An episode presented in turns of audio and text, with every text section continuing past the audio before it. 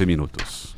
Acorda Piauí. Fenelon Rocha conversou com Giridhari Das, um homem que é conhecido como guru do autoconhecimento e vai trazer para nós, a partir de agora, essa entrevista com o guru. É, Fenelon, como é que foi esse encontro e como é que foi Bom, a oportunidade de gravação dessa Primeiro, entrevista? contextualizar. É, Giridhari Das é o nome de iniciado, né? portanto, de alguém que está nessa, nesse movimento do yoga, que tem uma relação com os ensinamentos de Hare Krishna, né?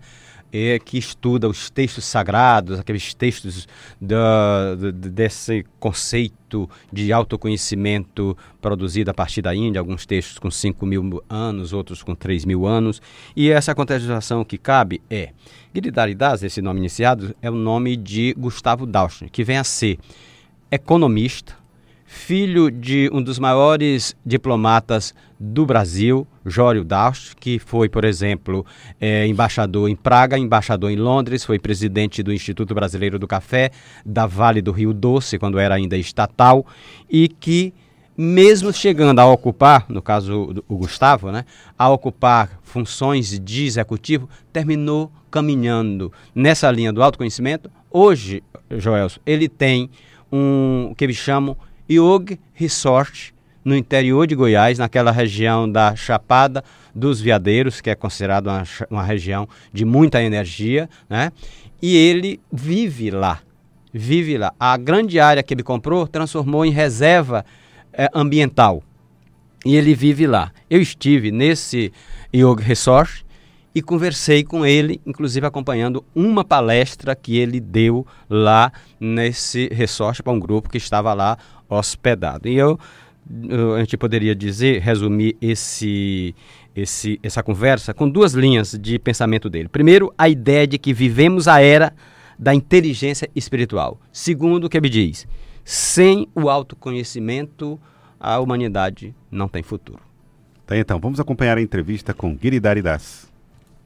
Bom, primeiro de tudo, eu queria agradecer a Giridhari Das por essa entrevista. Bom dia.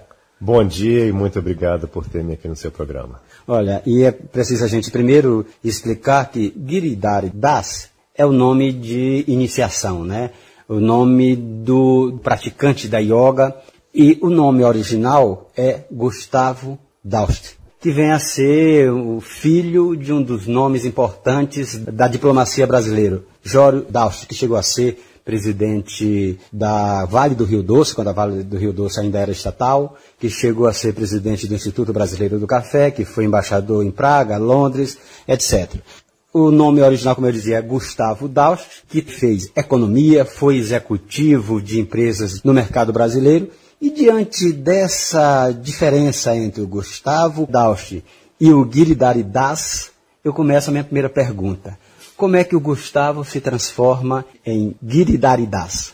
Na verdade, foi uma busca que começou desde a minha adolescência mesmo, ao pensar no que fazer da vida, como levar minha vida para frente. Eu, assim, inconscientemente, talvez, que eu era muito novo, mas tinha uma dimensão existencial. Eu ficava pensando, não, tudo bem, você vai ser médico, mas e aí? Você vai ser engenheiro, e aí? Você vai ser um, no mundo dos negócios, ficar rico, e aí? Então tinha uma certa, um certo incômodo assim existencial e nessa busca eu acho que eu estava querendo saber não, mas o que mais que tem na vida, né? Eu era um buscador espiritual sem saber que era, porque eu fui criado num ambiente assim ateu, né? Assim um ambiente sem espiritualidade nenhuma.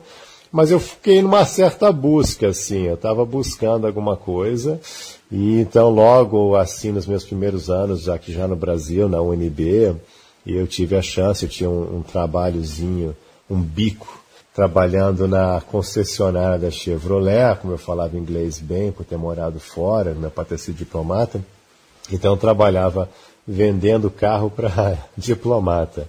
E um dessas, um dessas oportunidades, eh, recebi uma ligação lá da secretária, falando, olha, o pessoal da Embaixada da Índia, que é uma ajudinha sua lá na garagem, você pode dar uma assistência lá? Eu falei, tá bom, vamos lá.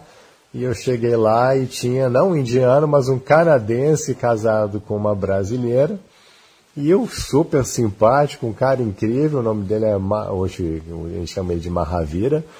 E essa figura incrível ele tinha sido um dos um dos pioneiros assim do movimento Hare Krishna no Brasil, uma grande figura, e a gente assim criou uma amizade, um laço imediato assim. E imediatamente a gente se tornou muito amigo assim. E através dessa amizade, ao longo dos meses subsequentes, me encontrei com a Bhagavad Gita, que é o livro base do caminho do yoga, de toda essa espiritualidade é, indiana, né? E acabei lendo. E a leitura do livro foi, né, para dizer que foi impactante é pouco, assim, realmente foi uma explosão é, do sol, assim, dentro do meu coração e mudou tudo. E a partir desse momento eu, enfim, eu estava realmente já no começo, já totalmente inserido nessa senda espiritual do caminho do yoga e não parei mais. Isso foi no início da década de 90 e cá estou eu, né, quase que 30 anos depois, fazendo isso ainda, né, ensinando, estudando e praticando esse caminho da Bhagavad Gita. A gente tem no momento atual do mundo dois caminhos, um de absoluta descrença e outro de pessoas que buscam esse caminho da espiritualidade. Como é que você enxerga esse, vamos dizer assim, conflito dentro do, desse mundo que eh, mostra caminhos às vezes tão espinhosos? É uma excelente pergunta. Eu posso dizer com toda certeza, né, com esses décadas passando, que a gente está num boom, num despertar espiritual é, global, né? não é uma coisa só do Brasil, certamente, é global. O que, que eu chamo esse despertar espiritual? É uma massa crescente de pessoas que estão buscando, que estão com esse incômodo existencial que eu experimentei, que não estão mais satisfeitas ah, com as religiões tradicionais, que querem sair do contexto religioso eh, sectário, institucionalizado, e que estão buscando soluções maiores do que eh, tanto eh, o materialismo pode fornecer, como também a religiosidade, digamos, sectária, institucional pode fornecer eles querem viver melhor, aprender a viver melhor, aprender a ver uma dimensão maior da vida do que eles conseguem enxergar, do que foi passado para eles, tanto pelo materialismo, né, só pela coisa material, física, como também aquilo que foi passado pelas religiões tradicionais. Dentro desse seu trabalho, você tem alguns livros. O que chama mais atenção é, naturalmente, o mais recente, que é o Caminho 3T que chama para a ideia de uma inteligência espiritual. Como é que o senhor vê essa receptividade que foi tão positiva do Caminho 3T? Então, é com muito prazer. O Caminho 3T é meu livro base, né? O yoga tem dois grandes textos tradicionais, a Bhagavad Gita, que a gente mencionou mais cedo, né, que a gente entende que é uns 5 mil anos atrás, e os Yoga Sutras de uns 2 mil anos atrás. Mas o caminho 3T, ele é minha apresentação desse caminho todo do yoga, todo esse caminho do despertar, do viver bem. Na verdade, eu chamo assim do manual da vida, porque o interessante dessa, dessa espiritualidade, dessa inteligência espiritual do yoga, é que não se trata apenas de um aspecto religioso, místico, devocional, digamos assim. Ele realmente aborda todo o processo de viver bem, ou seja, a gente vai entender como viver bem no dia a dia mesmo, é como ter bons relacionamentos, como encarar bem o trabalho, como ter um relacionamento saudável com o planeta. Ele engloba todos os aspectos da vida mesmo.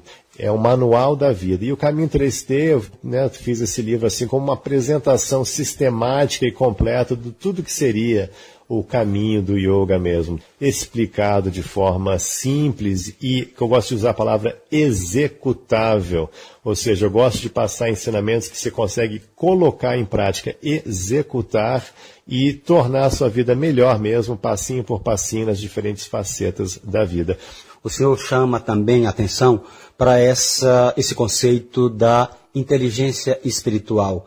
Esse é o grande desafio do nosso momento, ter uma inteligência que vá além da, da cerebral, da mental e da, da, da própria emocional, que foi tão badalada há uns 20 anos?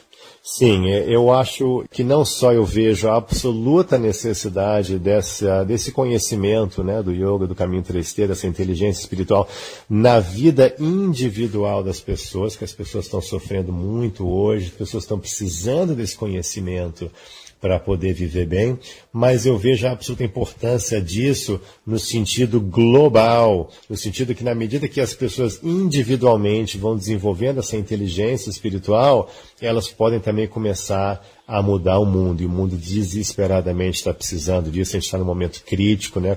Um momento crítico ambiental, um momento crítico de político no mundo, né? Por exemplo, a democracia nunca teve tão em baixa no mundo inteiro, destruição do meio ambiente, crise financeira chegando aí à frente, ou seja, é um momento muito, muito delicado para a raça humana, e eu vejo que a única solução, eu falo isso com toda certeza, a única solução para a humanidade é uma humanidade com inteligência espiritual, uma humanidade que vai ter uma visão diferente do mundo, uma visão mais ampla, holística, compreensiva, celebrando a diversidade, focada no autoconhecimento, uma humanidade com foco em valores e propósitos e não nessa busca né, desenfreada só por ganhos e resultados superficiais e materiais. Eu tive a oportunidade e o prazer de ver uma palestra do senhor sobre inteligência espiritual e ela tem um viés muito empresarial. Isso quer reforçar essa ideia de que essa inteligência espiritual é executável, para utilizar uma palavra que o senhor usou há pouco? Sim, absolutamente. Eu tenho total convicção que esse conhecimento espiritual, ele não é só uma coisa com umas pessoas assim vestidas de branco no topo do morro, não. Isso aqui realmente é um conhecimento executável, aplicável para todos e necessário. Enfim, eu tenho muitos alunos que são promotores, juízes e policial e executivos e médicos. Então, é uma coisa que realmente faz a vida ficar melhor no trabalho, a maneira que você lida com, com, com clientes, com pacientes, como você leva funcionários é, uma, é um conhecimento necessário, eu gostaria de reforçar esse ponto, necessário para o crescimento da raça humana, para a sobrevivência, talvez, da raça humana. Para encerrar nossa entrevista, o que é que o senhor diria, então, para o nosso ouvinte? É a grande senha é descubra-se. Descubra, se aprofunde, se não desista, tem soluções, o conhecimento está aí, você pode transformar a sua vida, você tem gigante poder, o poder na verdade é todo seu, só depende de você se aprofundar, pegar esse conhecimento, aplicar na sua vida e você vai viver melhor e ser uma pessoa melhor nesse mundo. Guilidaridas, muito obrigado por essa entrevista, queria agradecer muito por ter conversado com a gente aqui da Rádio Cidade Verde. Foi um enorme prazer e eu que agradeço muito e que todos tenham um dia maravilhoso, com muita paz e com muito amor.